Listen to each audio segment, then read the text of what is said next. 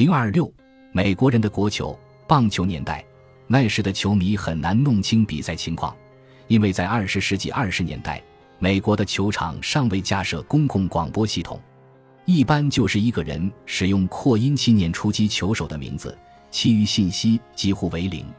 不熟悉的球员不容易认出来，因为他们的制服上没有号码。直到一九二九年，洋基队和印第安人队首次推出制服号码。这套做法才普及开来。当时洋基队把号码按击球顺序分配给首发球员，这就是为什么鲁斯是三号，卢格里克是四号。计分牌不列出命中和失误次数，所以在进行无安打比赛或完全比赛时，观众们必须自己计数。任何在自己座位上认真记录比分的人，都会成为周围观众的消息站。在球场上。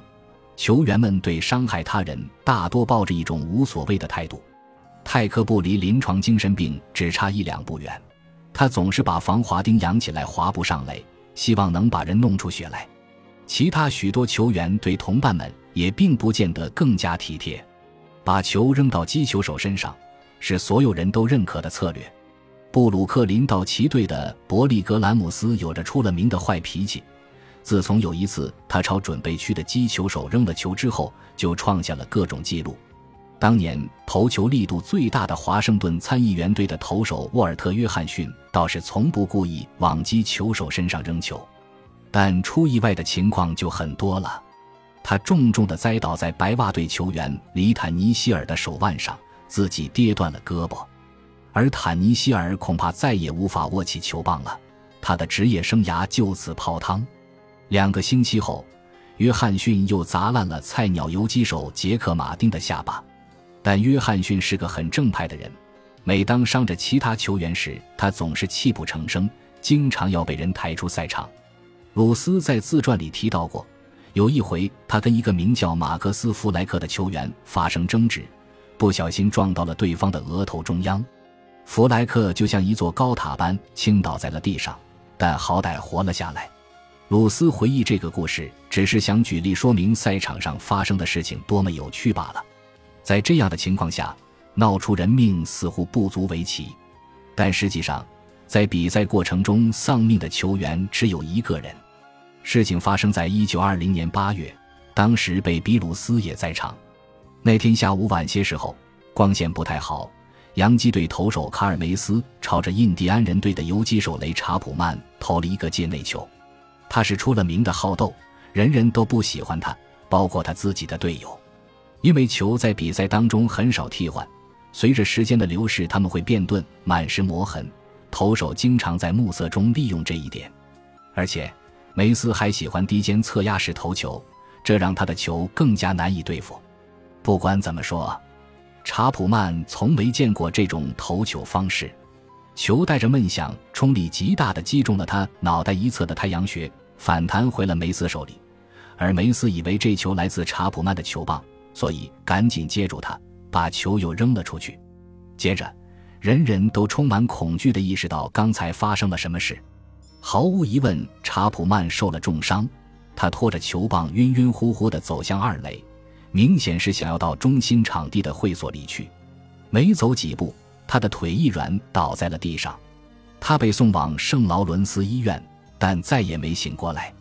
鲁斯在自传里对此事没说太多，只说他在印第安人队里造成了恶劣影响。梅斯那年再也没上场比赛过。查普曼至今仍是唯一死在球场上的大联盟棒球手。球场最危险的地方其实是看台。一九零三年费城的面包碗球场发生了棒球史上最可怕的事故，正面看台背后的一堵墙没有任何先兆地倒塌了。数百人从十米高的地方摔在了大街上，事故导致十二人死亡，二百人受伤，不少人伤势严重。值得注意的是，一九二七年春天，林德伯格飞往巴黎的那个星期，同一座球场差点又要发生更加可怕的灾难。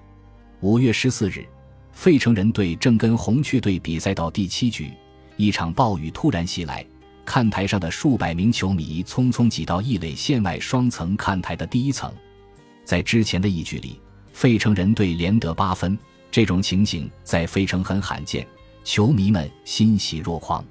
据说，就因为他们疯狂地跺脚，让老化的建筑不堪重负。此刻，因为又承受了几百人的额外重量，正面看台发出长长的凄然呻吟声，猛然垮塌。但很神奇的是，这起事故并未直接造成人员死亡，只有一位五十岁名叫罗伯特·哈斯的制板工人在其后的恐慌中被踩踏而死。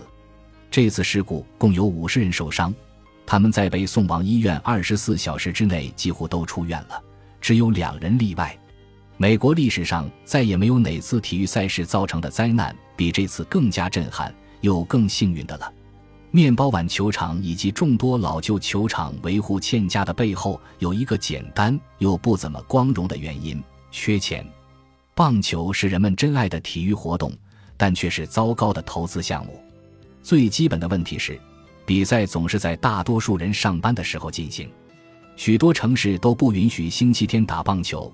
波士顿到一九二九年才解禁，匹兹堡和费城于一九三三年解禁，所以大量的球队每个星期只有一天星期六，有望吸引众多观众。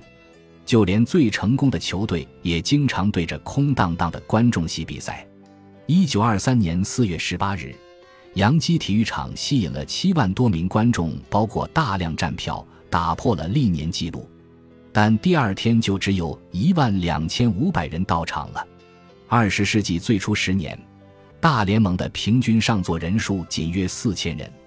在鲁斯的时代，球场大多是个安静的地方，除了特许权提成和表演赛利润之外，球队就只能靠卖票赚钱了。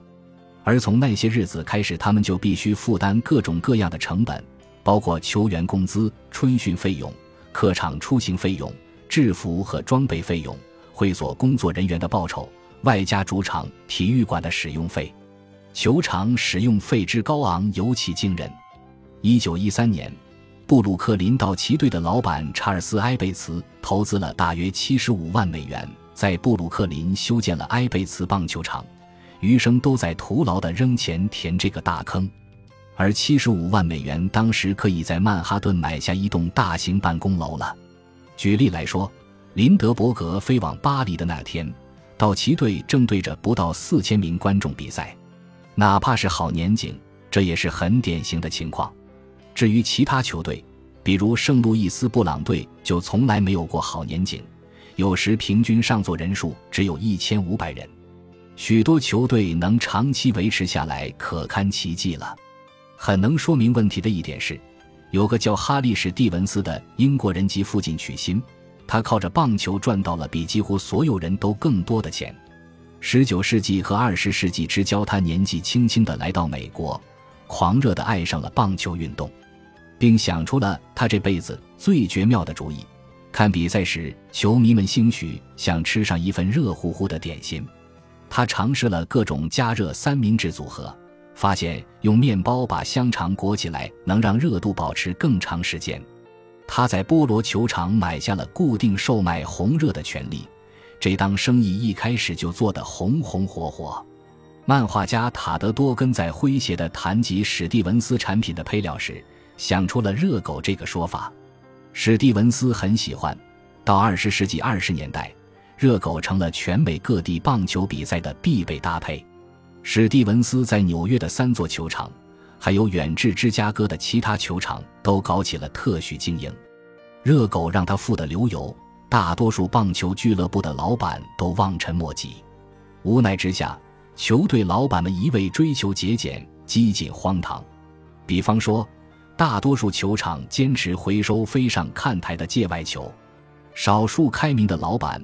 如匹兹堡海盗队的巴尼德莱福斯则允许球迷将球留作纪念品，可其他老板则态度强硬地捍卫自己眼中重要的财产权。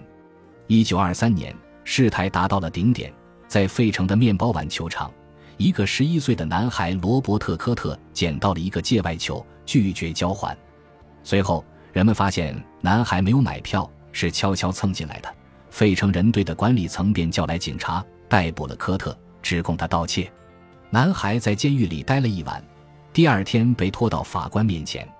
让全城人高兴的是，法官裁定，小孩子想留下界外球作为纪念品完全合理，尤其科特的这个球还是他自己接到的。从这以后，各地的球场基本上放弃了回收界外球的做法。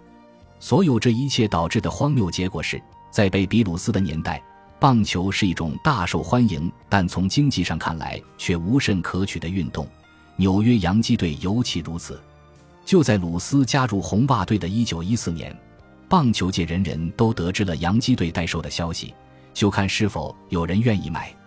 当时的洋基队并非迷人的香饽饽，球队没有一个真正有天赋的球员，在积分榜上大多时候排名垫底，吸引的观众少，甚至连主赛场都没有，只能在巨人队的波罗球场比赛。